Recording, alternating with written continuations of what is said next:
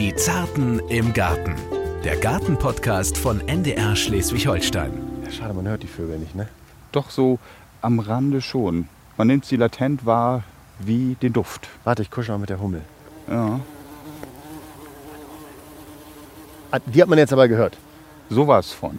So, das war dann jetzt wirklich die offizielle Begrüßung. Herzlich willkommen bei der neuesten Folge von Die Zarten im Garten, Ihr Gartenpodcast von NDR Schleswig-Holstein. Und wie immer an meiner Seite, sonnengebräunt nach einem mehrwöchigen Urlaub, Thomas Balzer, der Gartenexperte der Landwirtschaftskammer Schleswig-Holstein. Thomas, herzlich willkommen. Hallo, moin zusammen. Und ich, Samir Schauki, auch aus dem Urlaub, aber nicht so braun, obwohl ich viel im Ja. Garten gestanden habe. Doch, da haben wir beide gleich viel im Garten gearbeitet. Ich habe geschnitten im Garten meiner Mutter. Das heißt also, wir haben gar nicht so viel Pause gemacht. Deshalb können wir jetzt auch gleich wieder in die Action reinstarten. Wir haben uns nämlich gesagt, wenn wir eine Pause gemacht haben, dann muss auch ein besonders tolles Thema kommen danach. Ein Knaller. Und du hast es uns beim letzten Mal schon angekündigt. Rosen. Ja, Rosen sind ja die Königinnen der Gartenpflanzen, so werden sie immer wieder genannt. Und ähm, da wir ja um äh, ja, nichts auf der Welt um uns so kümmern wollen wie um die Rose, sind wir heute beim weltberühmten Rosenzüchter Cordes in Kleinoffenset Sparrieshoop. Und da haben wir uns hier verabredet. Du hast ja aber gesagt, Schleswig-Holstein hat zwei berühmte Züchter. Dann nennen wir den zweiten auch mal, um es komplett zu Und machen. das ist die auch weltbekannte Firma Tantau, gleich um die Ecke kann man sagen, in Uetersen. Also wirklich in Schleswig-Holstein entstehen schöne Rosen. Wir sprechen nachher auch noch mit Thomas Proll, dem Züchtungsleiter für Gartenrosen. Ähm, der kann uns einiges Tolles erzählen, äh, von dem Sie auch profitieren können. Aber zuallererst kümmern wir uns selbstverständlich um Ihre Anliegen. Und da haben wir eine Mail bekommen von unserem User Timo. Der hat gesagt, mein Kirschbaum ist schwarz, die Blätter wirken verwelkt und kräuselig. Thomas, was kann ich tun? Hat er uns geschrieben im äh, kostenlosen Messenger der NDR Schleswig-Holstein-App. Okay. Und du beantwortest ihm jetzt diese Frage, Ja. damit Timo weiß, was er in seinem Garten tun muss. Wahrscheinlich handelt es sich bei dem, was er beschrieben hat, um die schwarze Kirschenblattlaus. Also es gibt verschiedene Schaderreger und diese Läuse sind ganz aktiv auf den jungen Trieben der Kirsche. Da saugen sie ordentlich Saft raus in diesem Fall. Darum ist es wichtig, einfach bestimmte Triebe, die besonders befallen sind, zurückzuschneiden, abzuwarten, bis natürliche Gegenspieler auftreffen, wie zum Beispiel Marienkäfer. Und dann kriegt man das schon in den Griff, ohne dass man großartig was tun muss. Zusätzlich kommt noch oftmals eine Pilzkrankheit bei Kirschen dazu, wie auch bei Mandelbäumchen, die gefürchtete Spitzendürre. Auch dagegen hilft ein sehr starker Zurückschnitt bis ins alte Holz.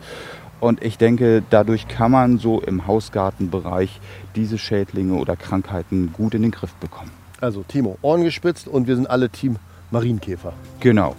So, dann lassen Sie jetzt zu den Rosen rüber. Die Zarten im Garten haben ja sonst einen Thomas dabei, aber das hat mir heute nicht gereicht. Deshalb haben wir jetzt einen zweiten Thomas mit dabei. Thomas Proll, Züchtungsleiter für Gartenrosen bei Rosenkordes. Das ist doch mal ein schöner Titel, den du da hast, Thomas. Herzlich willkommen in unserem Podcast. Ja, ein herzliches Moin Moin hier aus dem Cordes Schaugarten.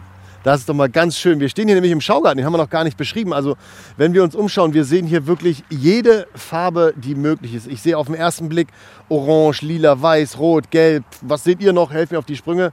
Ich, ich sehe die, ich sehe den Wald vor lauter Bäumen, Ja, bis so auf schön ein sagt. strahlendes Blau sich alles. Also von den Rosenblüten. Ja, aber wenn wir jetzt Thomas Proll fragen, kann er uns bestimmt auch noch ein Blau zeigen, oder? Das muss ja nicht die Rose sein. Nein, genau, die das, äh, die, die Farbe Blau hat Mutter Natur wirklich nicht vorgesehen. Also so ein richtiges Kornblumenblau gibt es bei der Rose nicht. Und das äh, werden wir mit äh, klassischer Züchtung, die wir ja hier betreiben, auch nicht erreichen. Deswegen ist die blaue Rose auch irgendwie immer so ein Mythos in der, in der Geschichte. Ich dachte, das wäre die schwarze Rose. Die kommt dann noch einen Schritt später. Schwarze Rosen sind eigentlich in der Regel nur ganz, ganz dunkelrote, die im Aufblühen so samtrot sind. Und leider haben sie häufig auch das Manko, dass sie in der Wärme, in der Sonne, wie wir sie im Moment auch haben, dann verbrennen. Also so ganz toll als Züchtungsziel ist das auch. Ist nicht smart gedacht von der Natur. Man macht ja keine Pflanze, die äh, sofort wieder eingeht. Aber wir merken schon, äh, Thomas ist total im Thema drin. Ich sage jetzt einfach mal Thomas P. Thomas, obwohl Thomas P, Thomas P. Wir bleiben einfach, du bist jetzt Balster und du bist jetzt Thomas P. Du bleibst Thomas und du bleibst Balster, so. damit der Hörer auch nicht durcheinander kommt. Perfekt. Thomas, man merkt schon, du, du bist da ganz drin, du steckst in diesem Thema. Seit wann beschäftigst du dich mit Rosen? Also wann hast du die Liebe zu Rosen entdeckt? Ja, also ich bin auch gelernter Baumschuler hier äh, von der Pike auf in Kreis Pinneberg und habe danach Gartenbau studiert und bin dann direkt eigentlich nach meinem Studium hier angefangen. Ja, und das ist auch, äh, die Zeit fliegt, äh, inzwischen 25 Jahre her. Ich hatte vor ein paar Wochen gerade äh, für ein Jubiläum und habe das Brandzeichen bekommen, dann nach 25 Jahren. Aber dir sieht man es nicht an im Gegensatz zu mir. Also das, Das Brandzeichen? Nee. nein, das auch. Ah, äh, Erzähl mal, was kriegt man dann? Wird dann eine Rose nach dir benannt? Oder hast du vielleicht schon eine Rose Ja, ich habe tatsächlich ganz äh, einfallsreich einen, einen äh, Blumenstrauß bekommen. Und von den Kollegen eine ganze Menge Geschenke, die mit Kaffee zu tun haben. Das ist so meine, meine letzte Droge, die man äh, immer im Alter noch zu sich Die darf, aber du hast gesagt, einen Blumenstrauß. Mhm. Das heißt, da kommen wir schon auf eine ganz wichtige Unterscheidung. Es gibt die klassische Gartenrose, die wir jetzt hier um uns herum sehen, und die Schnittrose. Wir führen tatsächlich bei Cordes das äh, eins der größten Züchtungsprogramme weltweit durch und wir beschäftigen uns wirklich mit allen Typen von Rosen.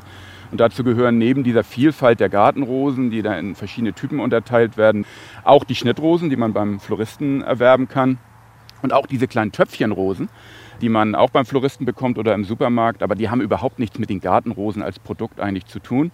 Und züchterisch betreuen das auch Kollegen von mir, also da habe ich inhaltlich hier nichts mit zu tun. Genau, dein Reich ist das, wo wir hier gerade drin stehen, der Züchtungsgarten. Wir können hier mal ein bisschen entlanglaufen, weil das wäre fast schade, wenn man an einer Stelle bleibt. Jeder, der es noch nicht gesehen hat, dieser Garten ist wirklich unglaublich schön, muss ich sagen. Also ich, ich, ich sehe Rosenbögen, ich sehe überall mal eine romantische Bank ins, in die Rosen gekuschelt. Kann man das eingrenzen? Wie viele Pflanzen habt ihr hier? Also an Pflanzen kann ich es nicht genau sagen, weil das größere Beete sind, aber an Sorten. Also wir haben ein Sortiment von im äh, Katalog immer so von etwa 250 Sorten. Das versuchen wir auch so konstant zu halten. Und den überwiegenden Teil findet man tatsächlich auch hier im Schaugarten. Das heißt, wir tauschen auch jedes Jahr immer ein paar Sorten aus. Wir nehmen Sorten, die aus dem Sortiment gestrichen werden, hier raus und dann werden Neuheiten reingepflanzt. Eins fällt mir übrigens noch ein, dieser Schaugarten ist wunderschön, aber man kann sich natürlich im Kreis Pinneberg auch nochmal das Rosarium in Uetersen angucken. Da sind auch ganz viele tolle Sorten aufgepflanzt, denn wir können ja hier im Kreis aus dem Vollen schöpfen und da gibt es auch Züchtungen ohne Ende, die man sich da im schönen Ambiente wirklich mal angucken kann. Arboretum haben wir schon oft genug Werbung für gemacht, im Kreis Pinneberg in Ellerhof auch immer wieder schön, aber zum Schwerpunktthema Rosen, Uetersen wirklich einfach mal ein Geheimtipp ist es nicht, aber sich das anzugucken macht schon Spaß. Kann dann auch ganz fruchtig werden, weil ich habe gerade neben mir die Beetrose Mango entdeckt. Lecker. Ja. Das bezieht sich wahrscheinlich nur auf die Farbe, ne? Das bezieht sich äh, auf die Farbe, ja genau. Obwohl essbare Rosen äh, äh, auch durchaus ein Thema sind. Äh, einige Leute ja, wollen gerne mit Rosen kochen und backen, aber da muss jeder für sich selber rausfinden. Solange die komplett unbehandelt sind, kann man da eigentlich alles ausprobieren und was denn besser schmeckt als anderes. Eine Frage muss ich jetzt schon mal gleich. Wenn ich diese Rose hier sehe, ne, also hier ist kein Namensschild dran, das ist äh, im Prinzip so ein ganz zartes, blasses, ja weiß, fast, fast leicht gelb. Also das ist die Sorte Sweet Honey und da haben wir uns auch tatsächlich äh, Gedanken gemacht bei der Farbe. Also es ist auch bei dieser Rose nicht der Duft, der nach Honig riecht. Die hat einen ganz zarten, fruchtigen Duft.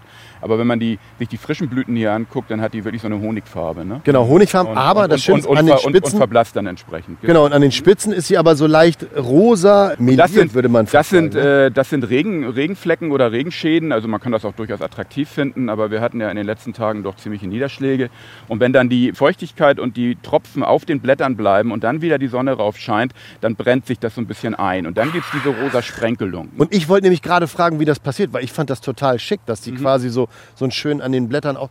leicht fleckigen Abgang. das- also in der Züchtung würden wir das als eher als, eher als Manko äh, betrachten, wenn eine Rose sehr stark diese Regenflecken macht. Das ne? einen Manko des anderen freut. Also ich finde es schön, muss ich ehrlich sagen. Sieht auch traumhaft schön aus. Und da sieht man ja auch, wie robust sie trotzdem nach dem Regen noch dasteht. Gesund und einfach auch frei von Blattfleckenerregern, die der Rose gerne sonst Sorgen bereiten. Und das ist, glaube ich, auch ein wichtiger Punkt. Wobei das ein ganz interessantes Stichwort ist, Thomas, ähm, denn diese Rose hat eine, eine relativ Wir, wir wollten ihn Balzer nennen, damit wir nicht durcheinander. Ah ja, gut. Also, okay. diese, diese Rose hat eigentlich eine etwas Anfälligkeit für echten Mehltau, also diesen äh, weißlichen Belag, der sich auf den Blättern bildet. Und den wird man jetzt äh, im Moment gerade so gut wie auf keiner Pflanze finden, weil der mag keinen Regen, der mag kein flüssiges Wasser. Der Mehltau ist so ein Stresspilz, der kommt auch gerade, wenn die äh, Temperaturen sehr unterschiedlich sind zwischen Tag und Nacht und wenn es eher trocken ist, dann, dann wird man ihn finden. Ne? Und deswegen kann man hier kann man suchen, wie man will. Man findet da gar keinen Mehltau drauf. Den hat der Regen einfach der, der letzten Tage weggewaschen. Mhm, aber Darüber schnacken wir später auf jeden Fall auch nochmal über, über Schädlinge. Jetzt nur ganz kurz, ich habe mich vorher natürlich auch informiert, es gibt verschiedene Klassen und das sehe ich ja auch hier, weil diese Rose ist zum Beispiel an einem hohen Stamm gewachsen. Daneben haben wir dann die klassische eher Strauchrose. Was für verschiedene Klassen gibt es denn und wo unterscheiden die sich? Die Klassen hat sich natürlich nicht Mutter Natur ausgedacht, sondern wir Menschen. Und äh, wir müssen sie ja irgendwo reindrücken. Das ist manchmal auch, wenn es Überschneidungen gibt, nicht ganz so einfach. Aber im Katalog müssen die Rosen schließlich ja auch irgendwo hin. Und die klassische, was viele Menschen so das, das Klischeebild der Rose verbinden, ist natürlich die Edelrose, wo eine edel oder nostalgisch geformte Blüte auf einem einfachen Stiel sitzt. Wenn das Ganze etwas kompakter wächst und in Dolden blüht, sprechen wir von Beetrosen mhm. oder der Begriff Floribunda taucht da vielleicht auch mal auf. Dann gibt es äh, Rosen, die sich ein bisschen breiter hinlegen, äh, die äh, so Bodendecker oder Kleinstrauchrosen sagen wir auch. Das ist auch sowas, was man mal in Verkehrsbegleitgrün findet. Und natürlich Kletterrosen, äh, die wir hier sehen, an Obelisken oder an Bögen hochgebunden. Und große Strauchrosen, wo man so eine, eine Pflanze wirklich so äh, hinstellt, die dann ähm, äh, ein Beet dominieren darf. Ne? Das sind so die verschiedenen Typen. Aber wie alles, was Mutter Natur macht, gibt es auch Überschneidungen und so manche Rose, da hat man selbst als Züchter Probleme. In welche Kategorie packen wir sie denn jetzt? Dann wird auch manchmal gewürfelt wahrscheinlich. Genau, so ist es. Naja, und das war ja noch längst nicht alles. Ne? Dann kommen wir ja noch in den Bereich der Kletterrosen rein, der Strauchrosen, äh, der historischen Rosen. Also bei den Kletterrosen ah. sollten wir noch eine ganz interessante Sache unterscheiden. Da sprechen wir eigentlich, da nutzen wir so ein bisschen die englischen Begriffe. Die großblumigen, die etwas eher straff wachsen und stabil wachsen, nennen wir die Climber. Und der Gegenpart dazu, das sind die sogenannten Ramblerrosen, die, also die rankenden äh, Rosen, die weiche Triebe haben und eher kleine Blüten in Dolden. Und da kennt man dieses klassische Bild, dass man die alten Sorten, die wachsen dann wirklich sieben, acht und zehn Meter in alte Apfelbäume reinranken lässt und so weiter. Nur so riesen Gärten haben ja viele Leute gar nicht. Und die mhm. sagen, oh, ich liebe diesen Look, diesen Look der Rambler. Aber gibt es das nicht auch eine Nummer kleiner? Und vor allen Dingen diese alten Rosensorten, die, die blühen immer nur einmal. Und wir wollen die öfter blühen. Und da haben wir jetzt so ein neues Sortiment entwickelt in den letzten Jahren. Das sind die Silhouetta-Rambler. Die sind öfter blühend und wachsen nicht mehr so monströs, sondern nur so ein, äh, mit 2, 2,50 ungefähr. Oh. Größe ist nicht alles, wie wir wissen. Und da hat man einfach auch was auf kleinem Raum. Das ist wunderschön. Mhm. Darüber schnacken wir gleich noch ein bisschen mehr. Jetzt hast du gerade schon diese schöne Rose da beschrieben und hast ja auch gesagt, die habt ihr gezüchtet. Mhm.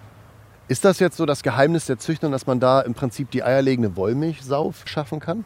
Also ich finde äh, eins, eins wichtig, dass wir vielleicht nochmal für, äh, für die Zuhörer das Begriff, den Begriff Züchtung so ein bisschen erklären, Gerne. weil das leider immer so ein bisschen durcheinander geht.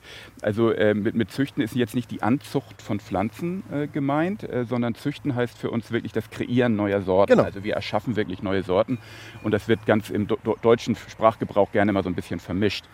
Und natürlich überlegt man sich, was sind Züchtungsziele? Und wenn wir jetzt bei den Remplern gesagt haben, bei den Remplern das Öfterblühen rein zu züchten, dass sie schon am einjährigen Holz blühen, ist ein wichtiges Züchtungsziel, was man nicht so eben mal so zack zack erreicht, sondern da muss man wirklich ein paar Generationen investieren. Und was ganz wichtig war noch, Duftrosen sind natürlich für viele das absolute Nonplusultra. Und ich kenne ganz viele Leute, die, für die muss eine Rose einen gewissen Duft haben, damit sie überhaupt den Garten darf. Und trotzdem galten Duftrosen lange so ein bisschen als Mimöschen, die so ein bisschen schwierig sind und häufig sehr krankheitsanfällig. Und Leute haben einfach das akzeptiert. Nee, nee, muss man nicht akzeptieren.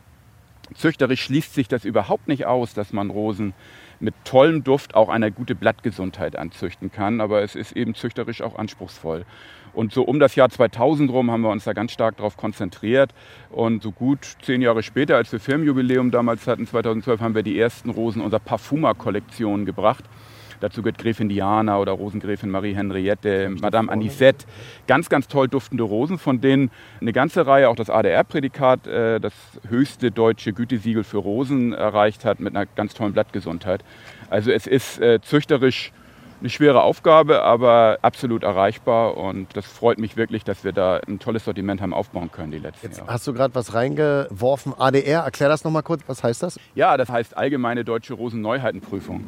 Und das ist eine Rosenprüfung, wo komplett ohne Pflanzenschutzmittel gearbeitet wird. Die Rose über drei Jahre geprüft werden. Und das inzwischen an zwölf Standorten über ganz Deutschland verteilt. Und dort, wo der Thomas Balster tätig ist, äh, an der Landwirtschaftskammer in Ellerhof, ist auch eine Prüfstation, die die am weitesten im Norden gelegene, wo die Rosen dann eben drei Jahre wirklich auf Herz und Nieren geprüft werden. Also bei uns kommen ja nicht die Zarten in den Garten, sondern immer noch die Harten.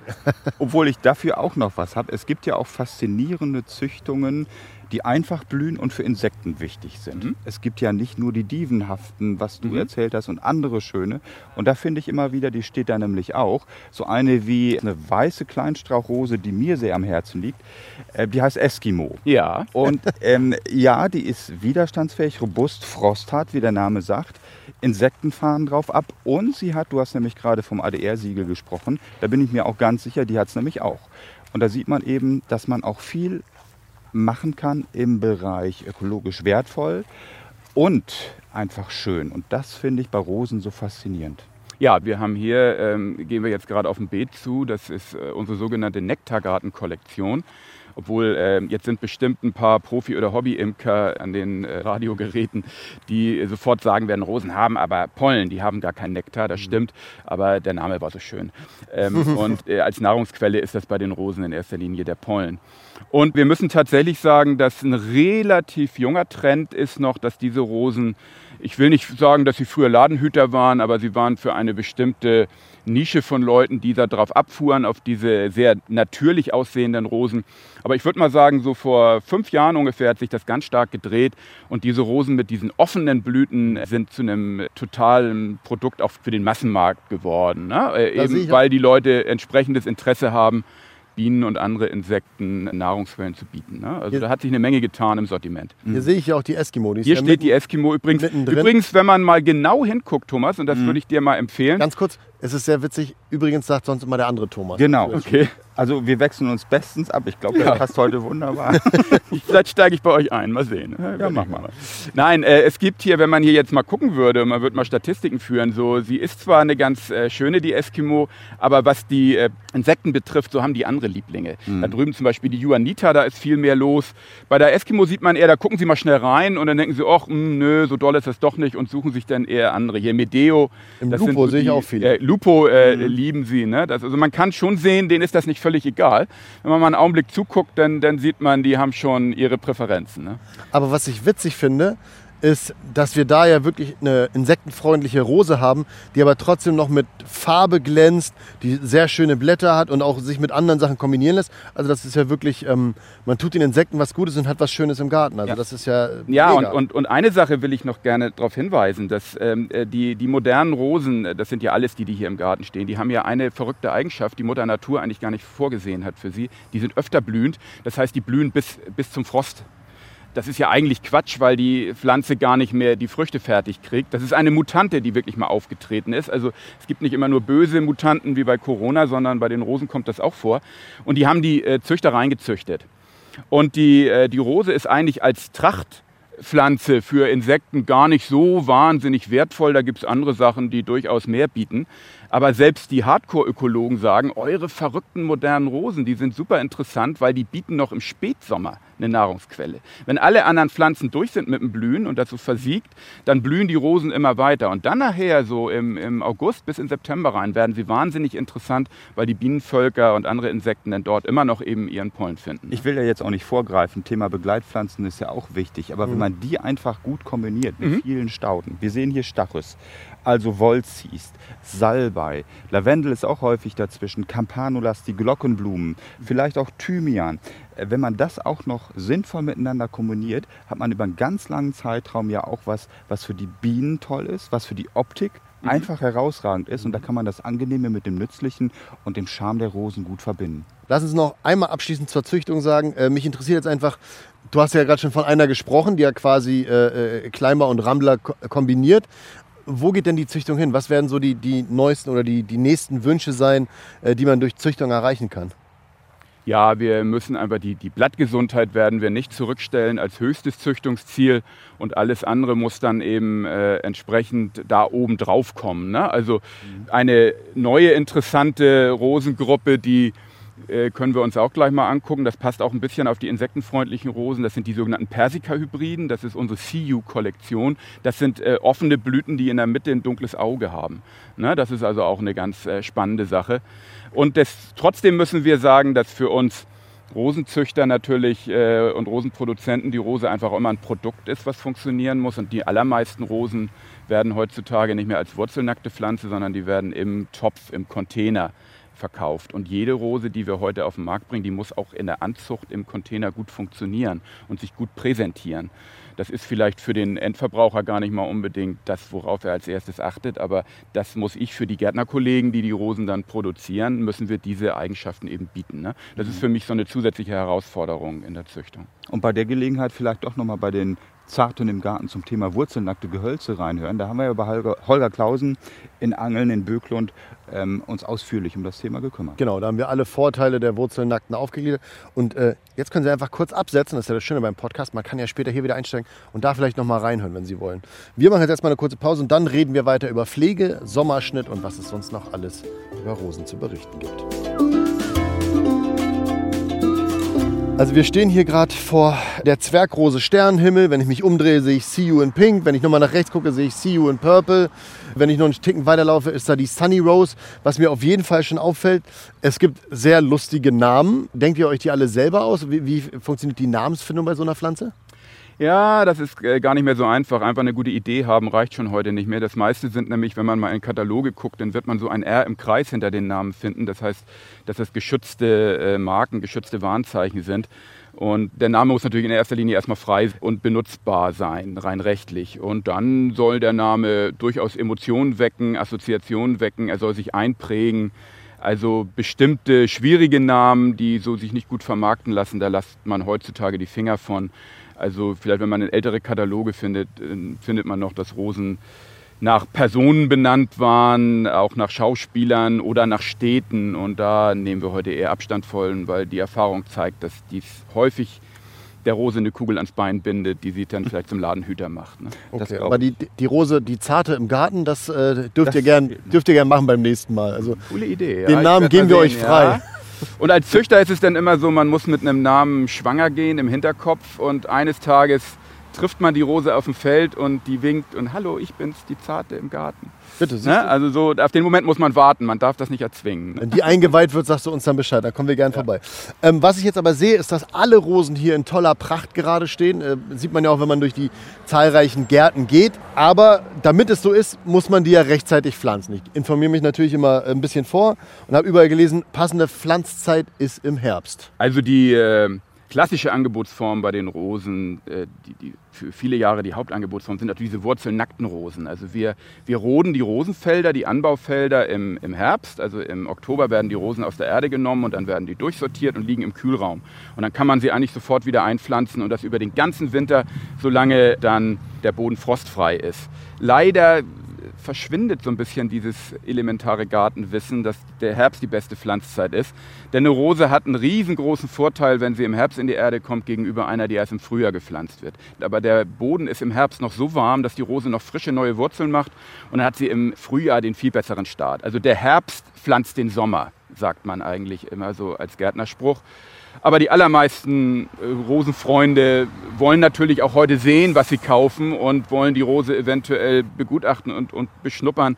Deswegen sind es heute in erster Linie eingetopfte Rosen, sogenannte Containerrosen, die gepflanzt werden und die wurzelnackte Rose verschwindet äh, über die Laufe der Zeit so ein bisschen. Und das eine Containerrose kann man dann immer pflanzen, muss ein paar einfache Sachen äh, beachten, dass man sie auch ein klein bisschen wässert, bis sie Bodenschluss hat und so weiter. Aber ist natürlich auch eine sehr praktische Angelegenheit. Das hatten wir ja auch schon im einen Podcast mal besprochen, dass Wurzelnack besser ist. Im Prinzip könnte ich also bei euch in den Garten kommen und könnte sagen, oh Mensch, hier Purple Rain, finde ich schick. Äh, die würde ich im Herbst gerne mitnehmen als Wurzelnackt und dann hole ich mir die bei mhm. euch, pflanze sie ein und habe dann im nächsten Jahr ja. im Prinzip eine ähnliche Pracht wie diese. Welche äh, Rosen sind denn momentan angesagt? Also wenn die Leute zu euch kommen und sagen, ich suche eine Rose, die soll das, das und das haben, was sind so die Prädikate, die die Leute besonders haben wollen? Und welche Rose, äh, würdest du sagen, ist so Top 5 der Beliebtheit hier gerade oder Top 3 würde mir schon reichen? Also ich denke, dass, äh, die beiden Haupttrends haben wir durchaus schon angesprochen. Das gibt für viele Leute ist einfach der Duft, Duft, Duft das äh, wichtige Kriterium. Wobei dann immer wieder gleich hinterherkommt, ja, aber sie soll robust und soll gesund sein. Und bei den äh, Parfuma-Duftrosen ist es wirklich unser beliebteste Rose, weil sie einen magischen Duft hat und dennoch eine, eine ganz, ganz tolle Farbe dazu ist wirklich die Gräfin Diana. Haben wir die, die hat so einen, so einen, so einen Purpur. Die, die will ich auch mal sehen. Dort am Eingang vom Garten sind wir dann vorbeigegangen. Aber die hatten wirklich ähm, eine ganz tolle purpurviolette Blüte, ist kerngesund, hat das ADR-Prädikat bekommen mhm. und ein Duft, der, der süchtig macht. Also ich habe schon oft Leute gesehen, die riechen dann da dran und dann geht man ein Stück weiter und dann sagen sie, ich muss noch mal zurück, ich muss noch mal die Nase da reinhalten. Das ist wirklich äh, addictive. Und der zweite Trend, der ganz stark ist und viele Leute wollen, das sind eben diese insektenfreundlichen, äh, bienenfreundlichen Rosen mit ganz offenen Blüten. Und trotzdem, äh, Balzer hat schon gesagt vorhin, man kann auch beides miteinander kombinieren und äh, bringt entsprechende Begleitpflanzen da rein. Ich glaube, man muss jetzt nicht verbissen nur in die eine Richtung gucken. Das Tolle ist ja bei der Rose diese Vielfalt an Form, also an Wuchsform, an Blütenform, an Farben, dass sie eigentlich für fast alles und jeden Geschmack was bietet. So, und wie man die am besten pflegt, das besprechen wir jetzt gleich mal. Wir haben schon erfahren, wir pflanzen im Herbst am besten wurzelnackt und dann können wir im Sommer nämlich Folgendes tun, den Sommerschnitt. Genau so ist das.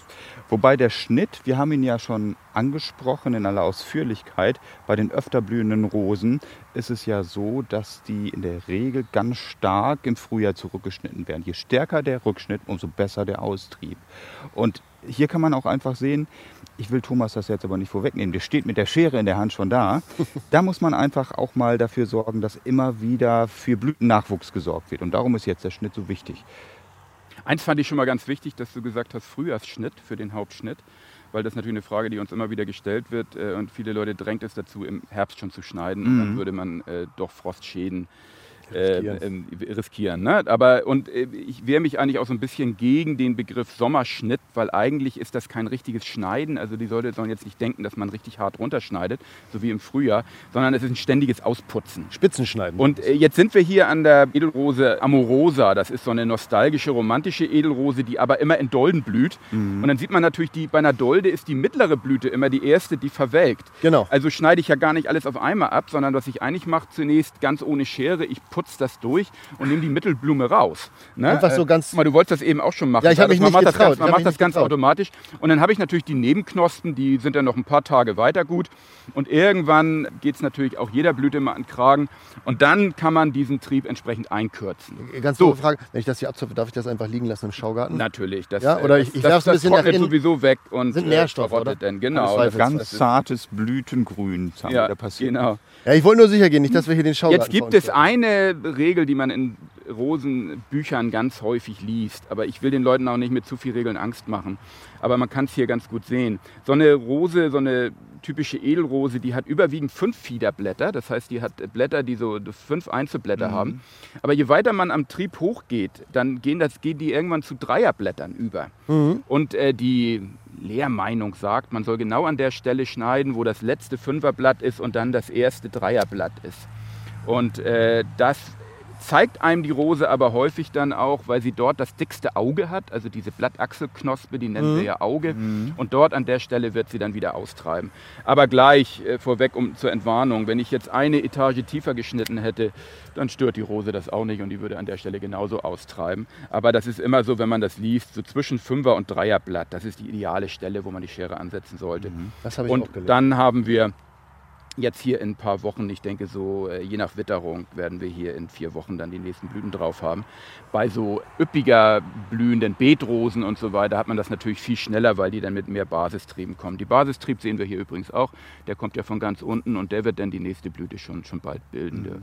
sind schon relativ groß, die Knospen. Grundsätzlich kann man natürlich auch sagen, wenn man wenig schneidet oder gar nicht schneidet, hat man natürlich nachher schöne Hagebutten. Und diese Fruchtformen an Rosen mhm. sehen ja auch nicht schlecht aus. Also von daher, wer auf sowas ja. steht, der schneidet halt wenig. Ja. Nicht bei dieser äh, Sorte, aber bei der Amorosa, halt. sondern bei den offenen Blüten, ja. die, wo die von Insekten bestäubt werden, genau. Und häufig ist es dann so, wenn man wirklich schöne rote Hagebutten haben möchte im Herbst, dann muss man die auch stehen lassen schon vorher, weil sonst schafft die Pflanze das gar nicht mehr, die entsprechend zu entwickeln. Mhm. Äh, kurze Frage noch, ich habe gelesen, man soll Wildtriebe entfernen, äh, die findet man hier jetzt wahrscheinlich gar nicht. Doch, äh, leider äh, finden wir auch diese. Hier sehen wir zum Beispiel ein auch da steht das manchmal in Büchern, man soll da die Fiederblätter zählen. Und wenn irgendwas sieben Blätter hat, ist es ein Wildtrieb. Und wenn es fünf Blätter hat, gehört es zu der Rose, die wir hier sehen, der Beetrose Enjoy. Leider finden sich ein Haufen Gegenbeispiele, nämlich Remplerrosen, die haben auch immer siebener Blätter und das sind nicht alles Wildtriebe. Aber da passt das ja gerade. Und man sieht hier aber ganz typisch die, die trägt Beetrose Enjoy, Blume. die hat äh, glänzendes, größeres Laub und dieser Trieb hier, der hat so stumpfes matten, Laub. Ja. Und das ist äh, hier die Unterlage, auf die die Rose veredelt worden ist. Das ist die Rose äh, Rosa canina enormis, also ein Abkömmling der Hundsrose, die bei uns auch wild in, in Knicks wächst. Und wenn ich da jetzt dran ziehe, dann schaffe ich das sogar noch, wenn der Trieb jung ist, ihn Oh. wirklich auszureißen. Wenn ich noch ein bisschen helfen will, kann ich mit dem Daumen rangehen, ihn nach unten wegdrücken. Wenn er wirklich so dick ist, dass man mit der Schere ran muss, dann hat man wahrscheinlich schon eine Weile gepennt und es nicht gesehen. Und dann soll man aber auch ganz dicht an die Pflanze dran gehen, damit er entsprechend nicht wieder austreibt. Also Thomas hat In- hier jetzt wirklich gerade eine Wildrose rausgezupft, die ist über einen Meter, würde Ja. ich sagen, aber inklusive Wurzel, mindestens Genau. wenn man schaut, da sind mindestens 10 cm aus dem Erdreich verschwunden. Ne, und das ist die, der, die Unterlagentyp, der heißt übrigens Inermis. Das ist äh, lateinisch für stachellos. Und ihr könnt sehen, ich kann die ohne Probleme anfassen. Das ist eine äh, oft benutzte Unterlage, die gar keine, gar keine Stacheln hat. Ja, nach 25 Jahren Rosenzucht bist Dann du aber wahrscheinlich fit. immun. Übrigens, eins sollte man noch sagen. Wir Erstes ja, übrigens, Ach so, ja, dann nehme ich das nochmal wieder zurück. Aber was wichtig ist, wir haben ja beim letzten Mal die Vermehrung angesprochen von Gartenpflanzen durch Stecklinge. Thomas, du hast es gerade angesprochen, Rosen werden in der Regel ja veredelt. Äh, durch Okulation, ein Auge wird auf den Wurzelhals der eben angesprochenen Unterlage gesetzt. Und warum macht man hauptsächlich eigentlich diese Form der Vermehrung oder betreibt sie genauer gesagt die Okulation? Da könnte man ja auch sagen, Stecklinge gehen doch auch. Ja, wird auch immer mehr gemacht, äh, in einigen Ländern sogar schon überwiegend, aber nicht jede Rose wächst auf ihrer eigenen Wurzel wirklich vital. Wir in der Züchtung testen das auch durchaus bei den Sorten und müssen es dann aber immer ausprobieren. Und gewisse Rosenklassen auch, so wie die Edelrosen, tun sich sehr, sehr schwer auf eigener Wurzel. So Strauchrosen und Kleinstrauchrosen, die wachsen wie Haare auf dem Hund, sagt man, also die bewurzeln dann wirklich ganz leicht. Und ich denke auch, wenn wir so ein paar Jahre und Jahrzehnte in die Zukunft gucken, dann werden immer mehr Rosen auch als Steckling vermehrt werden, so wie jeder das auch eigentlich im Garten für sich probieren und machen kann und immer weniger Rosen äh, vermehrt, weil das auch eine Expertise in Handwerk ist, was leider so ein bisschen verloren geht. In den da aber darauf achten, das hast du äh, im letzten Podcast gesagt, nicht jede Rose darf vermehrt werden. Wenn sie dieses Richtig. Prädikat hat, dann darf sie nicht. Ich habe jetzt aber gerade noch eine Frage. Ich sehe hier jetzt gerade so eine ja, so einen toten Hals, sag ich mal. Der kommt auch weg, oder? Also das ist im Prinzip Ja. ein abgestorbenes Stück. Genau, Da aber jetzt guck noch mal ganz genau hin. Die Rose zeigt dir eigentlich schon, wo sie geschnitten werden will, denn sie hat von selber schon ausgetrieben. Genau. Ja? Hat Hier quasi dieser 20 Stelle. Zentimeter tiefer, kommt Ne? ein neuer Trieb raus. Und der ist auch schon rot. Wunder, was ist es? Fünferblatt, Dreierblatt. Also die Pflanze hat eigentlich genau diese Stelle selber gewählt, um auszutreiben. Und das ist das Wissen, wo das Wissen auch herkommt, dass man am besten an dieser Stelle äh, schneidet, weil da will sie äh, von selber wieder loswachsen. Aber ich denke, das ist ja wirklich das Schöne. Am Schnitt, so eine Pflanze schlägt ja nun wirklich nicht zurück. Man kann einfach beobachten, was passiert. Im zweiten Jahr hat man es drauf und das ist das Gute. Es ist einfach und die Pflanze erklärt einem schon, wo sie geschnitten werden will. ein bisschen hingucken und aber auch keine Angst haben, dass wenn man die Regeln jetzt nicht befolgt, dann geht die Rose nicht ein. Nein. Ja, die wächst dann trotzdem weiter. Ne? Also das wird der äh, Schnurzpiep egal sein, an welcher Stelle man sich schneidet. Ne? Okay, aber wichtig ist, schneiden, damit sie im nächsten Jahr oder auch später nochmal richtig schön kräftig zurückkommt. Das ist das Gute. Also keine, keine Angst, wie sagst du immer, ruhig mal einen kleinen Kräuterlikör, einen Jo. kleinen Kirschlikör vorher Oder trinken und von dann. mir aus jetzt so ein Aperol. Die Leute haben ja auch immer neues Stimmt. Getränk. Aber harte Aber das, Schere, ähm, nee, weiches Herz, harte Schere. So Hartes Herz und scharfe Schere. hartes Herz und scharfe. Vielleicht wird das Herz dadurch ja noch weicher. Man weiß es ja nicht. So, und unser Herz wird jetzt gleich noch ein bisschen weicher werden, denn wir haben einen exklusiven Einblick. Thomas wird uns gleich auf ein Testfeld bringen, wo wir die ein oder andere Rose sehen, die Sie dann ja, in den kommenden Jahren, wann wird man die im Handel sehen? Von bis. Also da sind welche, die kurz vor der Handelseinführung äh, stehen und welche, die haben noch zehn Jahre Weg vor sich. Okay, wir unterschreiben jetzt erstmal eine äh, Verschwiegenheitsklausel, damit wir da nichts mitnehmen. Und dann äh, melden wir uns gleich wieder und da sprechen wir dann ein bisschen über die Pflege von Rosen. Wir stehen jetzt auf einem Testfeld, das einem den Atem verschlägt, da man Rosen jetzt wirklich in jeder Wuchsform, in jeder Wuchshöhe, in jeder Wuchsfarbe, nee, halt, Wuchsfarbe sagt man nicht, in jeder Farbe sieht. Ähm, Thomas, äh, Balster in dem Fall, also Balster, da geht doch dir äh, auch schon das Herz auf, oder? Ständig. Bei jedem zarten im Gartendreh. Ähm, wobei ich hier sagen muss, das ist wirklich ähm, die Königin der Pflanzen. Und das merkt man einfach auch. Und so als gelernter Baumschuler merke ich es auch, mein Herz schlägt für die Rosen ganz besonders. Äh, Zu Recht. Thomas, ähm, jetzt wieder der andere Thomas. Ich bleibe jetzt wieder beim Balster und Ja, ja, mach Thomas. Ähm, Thomas, äh, wie viele verschiedene Rosensorten sehen wir hier? Ich kann es nicht abschätzen. Äh, einige Tausende, würde ich spontan sagen. Ja, also wir sind da schon in der Liga irgendwo äh, 20.000 bis 30.000 über alle Jahrgänge äh, der, der Prüfung, die hier stehen. Die Züchtung einer Rose dauert so ähm, in etwa acht bis zehn Jahre. Und äh, wir haben hier Exemplare aus allen Stufen, aus allen Perioden der Selektion. Also es sind hier Sorten, die stehen nur mit drei Exemplaren hier. Die haben letztes Jahr noch auf dem Saatbeet gestanden. Da sind dann auch noch eine Menge Rosen bei, die Defizite haben und die äh, sehr krankheitsanfällig sind, bis hin zu Kandidaten, die kurz vor der Markteinführung stehen wo der letzte Schritt dann noch fehlt, ihnen einen Namen zu geben, wo wir aber über viele Durchgänge schon wissen, die sind kerngesund, die haben gute Wuchsform, die haben nassen Sommer, trockenen Sommer, äh, kalten Winter, milden Winter, eine Menge überstanden. Ne? Das müssen wir einfach wissen, wenn wir eine Rose wirklich äh, mit gutem Gewissen auf den Markt bringen wollen. Kann man sagen, dass hier so mit deine letzten zehn Arbeitsjahre drinstecken? Ja, das kann man wirklich sagen. Ähm, als äh, so, ein, so ein Züchterleben, da hangelt man sich eigentlich auch immer an den Sorten äh, lang. Und ich gucke dann auch manchmal, ach, guck mal, das ist der Jahrgang. Und man erinnert sich, ja, da haben wir ja mit denen und den Kandidaten gekreuzt, gearbeitet. Und so blickt man dann eben zurück. Und wenn jetzt hier Rosen sind, die aus dem Jahr 2012 stammen, das ist ja schon fast zehn Jahre, dann freut man sich als Züchter auch unheimlich, dass man die bald rauslassen darf, sozusagen, und dass man die präsentieren darf und ganz überzeugt ist, weil man die so oft gut gesehen hat und freut sich dann auf das Feedback der Leute, ähm, die, die dann im, im, die, die Kollegen im Handel, aber vor allen Dingen natürlich auch die Rosenfreunde, die sie einfach in den Garten pflanzen. Ne? Und dann sagt man, guck mal ja. Und auf der habe ich lange rumgeguckt und habe sie eigentlich immer nur unter einer Züchternummer gekannt. Und jetzt hat sie irgendwie eine Identität bekommen, Namen bekommen. Und plötzlich wird sie in, in, in Chats und in Gästebüchern diskutiert und so und bekommt irgendwie so ein, so ein neues Leben. Mhm. Ne? Die geht raus ins Erwachsenenleben. Ne? Wirklich aus der Baumschule raus ins Erwachsenenleben, in die Gärten. Das, das ist ein spannender Moment. Ja, Jungen genau. Wilden werden losgelassen. Und man hofft sich dann immer so, wie bei richtigen Kindern, dass die sich auswärts dann auch so gut benehmen, mhm. das von zu Hause kennt. ja. ja. Gibt es denn hier schon einige, wo du sagst, Mensch, die äh, werden jetzt demnächst im Handel oder auch beim ja, es gibt schon, im Garten Ja, ich, ich habe natürlich schon immer ein paar Jahre im Voraus, so hat man schon eine gewisse Idee. Die stehen aber noch auf einem, in einem anderen Bereich, die äh, wir schon mit mehreren hundert Stück haben. Und da kommen dann viele, viele Eigenschaften zusammen rein. Am liebsten schicken wir die Rosen natürlich noch in die Prüfungen ein, besonders die ADR-Prüfung und lassen sie die durchlaufen. Dann hat man die Rose noch mal auf anderen Standorten, auf anderen Böden, in anderen klimatischen Situationen gesehen. Das bringt noch wieder extra Info. Ne? Okay, aber dann lass uns mal, Info ist ein gutes Stichwort, denn wir wollen ja auch ein paar Informationen vermitteln. Wir wollen ja nicht die ganze Zeit nur schwärmen, ähm, wobei ja auch jeder Hörer die Möglichkeit hat, äh, bei euch mal in den Schaugarten zu gehen, äh, bei euch oder auch bei dem anderen Rosenzüchter. Rosarium in Uetersen natürlich Rosarium auch. In Uetersen haben wir vorhin schon ein paar genannt, wo man sich das mal anschauen kann. Lass uns mal ein bisschen darüber schnacken, was brauchen die eigentlich? Also, weil wir können ja auch bei uns im Garten, nicht jeder wird sagen, ich hole mir jedes Jahr eine neue Rose, auch wenn es traurig für dich ist. Und auch wenn man was verpasst, wie man hier sieht.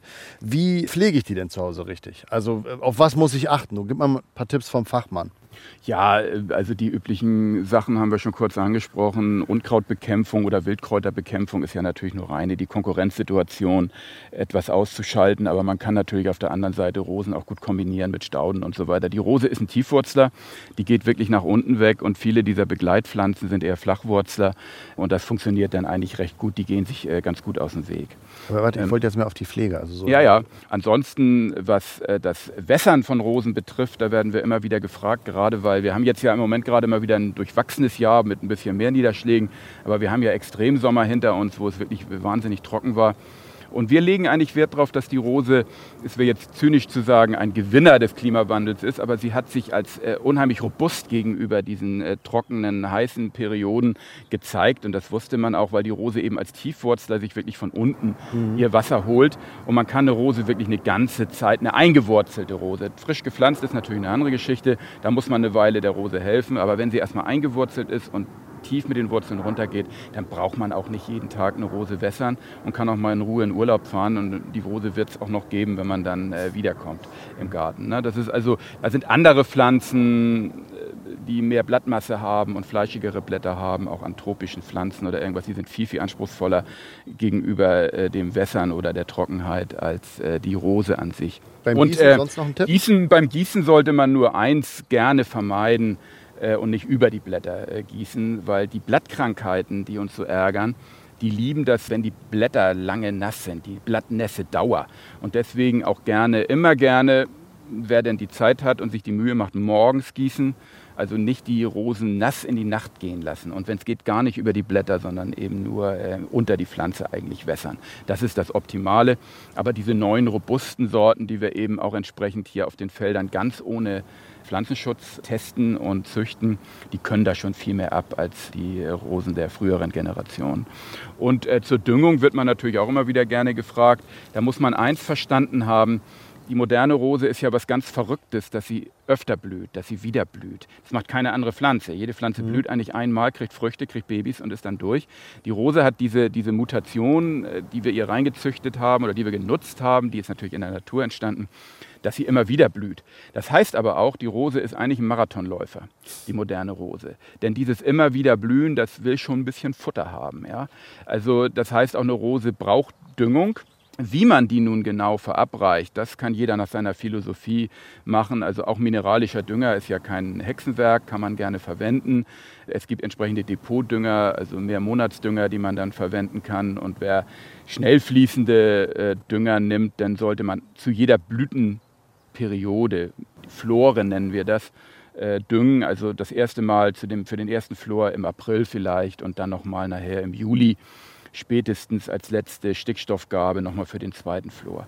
Wer zu spät noch Stickstoff düngt, das sollte man vermeiden, denn dann hören die nicht auf zu wachsen und dann werden die nicht hart, die Triebe, und dann riskiert man äh, Frostschäden. Ne? Und organische Dünger kann man natürlich auch gerne verwenden, wobei Kompost für mich kein Dünger ist, sondern eher Bodenverbesserung. und äh, man kann aber natürlich mit Hornspäne oder solchen Geschichten dann arbeiten wenn jemand gerne auf mineralische Dünger verzichten möchte. Ne? Da ist genug Auswahl da, denke ich. Wie ist das jetzt beim Boden? Wir haben jetzt hier einen relativ sandigen Boden. Da muss man ja auch darauf achten, dass das nicht zu fest wird um die Rose. Ja, äh, auflockern entsprechend, dass Luft an die Wurzeln kommen, aber auch nur, wenn es bei so einem leichten Sandboden hier wäre, das Risiko gar nicht da. Es ist eher bei schweren Lehmböden. Mhm. Und das weiß derjenige dann eigentlich schon, eventuell Lehmböden, dass man die auflockert durch Beigabe von äh, entsprechenden Stoffen. Und beim Sandboden ist es höchstens, wenn das dann wirklich so ein ganz leichter Karnickelsand ist, wo wir hier auch sind, dann einfach organische Substanz einarbeiten in Form von Kompost und so weiter. Das äh, hilft sicherlich jeder Pflanze, nicht nur der Rose. Ich würde fast sagen, jetzt haben wir wirklich alles Wichtige, was die Rose betrifft, besprochen, haben viel über Züchtung erfahren und damit ist es jetzt Zeit für unsere allzeit beliebte Kategorie. Das Wichtigste kompakt. Erstens, weil wir immer wieder danach gefragt werden, der optimale Zeitpunkt zum Schneiden der Rosen. Viele drängt es immer, das im Herbst zu tun. Nein, im Frühjahr wird geschnitten und die Natur gibt uns ein Datum in ihrem eigenen Kalender, nämlich die Forsythienblüte. Das kann durchaus in Norddeutschland natürlich etwas später sein als im Rheinland und in Höhenlagen kann es auch noch mal später sein. Wenn die Forsythien blühen, die Rose schneiden. Zweitens unbedingt an die passenden Begleitpflanzen denken und davon gibt es ja schließlich eine ganze Menge, gerade aus dem Bereich der Stauden und Gräser. Drittens sei es mir als äh, Züchter von Neuheiten gestattet, darauf hinzuweisen, guckt nach neuen Sorten, haltet Ausschau. Ganz, ganz spannende Neuheiten kommen, besonders unsere öfter blühenden Rempler, die Silhouetta-Kollektion liegt mir da am Herzen, oder die offenblütigen Siu-Rosen, das sind Persika-Hybriden, die ein dunkles Auge in der Blütenmitte haben und sehr interessant für Bienen und andere Insekten sind. Da haben wir doch jetzt einiges erfahren. Wir haben noch mal das Züchterherz kurz auflodern lassen, äh, kurz auflodern lassen, äh, als er noch mal gesagt hat, dass es ja eigentlich für jeden Garten die passende Rose gibt oder mittlerweile kann man ja sagen, die passende Rose gibt. Aber Thomas, ich muss noch mal kurz nachhaken. Ich habe das nämlich vorhin äh, angesprochen, aber dann doch vergessen. Hau noch mal schnell zwei, drei Pflanzen raus, die man gut mit einer Rose kombinieren kann. Mhm. Der Klassiker ist ja, glaube ich, immer, dass man sagt Lavendel und Rose. Richtig. Haben wir auch im Schaugarten gesehen. Vom Standort nicht unbedingt zusammengehören, beziehungsweise vom Bodenanspruch. Aber sowas wie Geranium also Storchschnabel geht wunderbar, Fetthenne und Salbei. Bei den Ziergräsern unbedingt auch mal dran denken. Stipa ist ein schönes Gras, was auch zu Beetrosen wunderbar passt. Und man sollte auch gar nicht vergessen, dass es auch noch Gehölze gibt, wie die Bartblume und die Felsenbirne, die auch zu höheren Rosen wunderschön aussieht. Ach ja, und nicht zu vergessen, jetzt komme ich schon in Schwärm, das will ich gar nicht. Gerne mal wieder an Zwiebeln denken. Wir haben doch bei der Staudengärtnerei über wunderschönes Zierlauch gesprochen und damit, ja, die kann man auch wunderbar ins Rosenbeet setzen. Dann nochmal abschließend, Thomas, was ist dein Lieblingsbegleitpflanze zur Rose? Ich muss auch sagen, der eben erwähnte Salbei, also diese typische Kombination gerade von Gelb und Orange äh, blühenden Rosen mit, dem, mit der bläulichen Farbe des Salbei, finde ich einfach eine tolle, eine tolle Farbkombi. Kann ich bestätigen, habe ich im Schaugarten so gesehen. Und der Schaugarten, sage ich nochmal ins Herz gelegt, haben wir gesagt, von Rosenkordes auf jeden Fall was ganz Tolles. Kann man auch mal vorbeigehen, kann man vielleicht seinem Kind auch ein bisschen was erklären zu Blumen, denn da kann man so viele schöne Sachen sehen. Und jetzt bleibt uns eigentlich noch die Verabschiedung übrig. Ja. Thomas, Thomas. War mir eine Thomas Ehre. und Balzers hat Spaß gemacht mit Ja, euch beiden. absolut. Es Herzlichen war wie immer Dank. schön. Zum einen Thomas Proll, Züchtungsleiter für Gartenrosen bei Rosenkordes in, du musst mir mit dem Ort wieder In kleinen Ofenset Sparrieshoop, so heißt das. Ich hoffe, ich habe es jetzt auch von der Betonung optimal hingekriegt. Das ist für mich als äh, Westfalen ja gar nicht so einfach. So, und auch selbstverständlich danke an dich, Thomas Balzer, unser Gartenexperte der Landwirtschaftskammer Schleswig-Holstein. Vielen Dank. Und wir können nur wieder sagen, wenn ihr Fragen habt an die Zarten im Garten, schreibt uns einfach eine Message über den kostenlosen Messenger der NDR Schleswig-Holstein-App. Abonniert unseren Podcast und empfehlt ihn auch gern weiter, denn äh, wir wollen möglichst viele Leute mit unseren tollen Pflanzentipps erreichen. Gibt es einen Rosengruß? Nee, ne? Nö. Okay, dann hoffen Lass wir es duften und hau es raus. Nein, aber es wäre schön. Wir hoffen einfach auf blühende Rosen in euren Gärten. Schaut euch da einfach was Schönes an beim Gärtner eures Vertrauens. Auf rosige Zeiten, sagen wir. Auf rosige Zeiten, danke, das habe ich gesucht. Die Zarten im Garten. Der Gartenpodcast von NDR Schleswig-Holstein.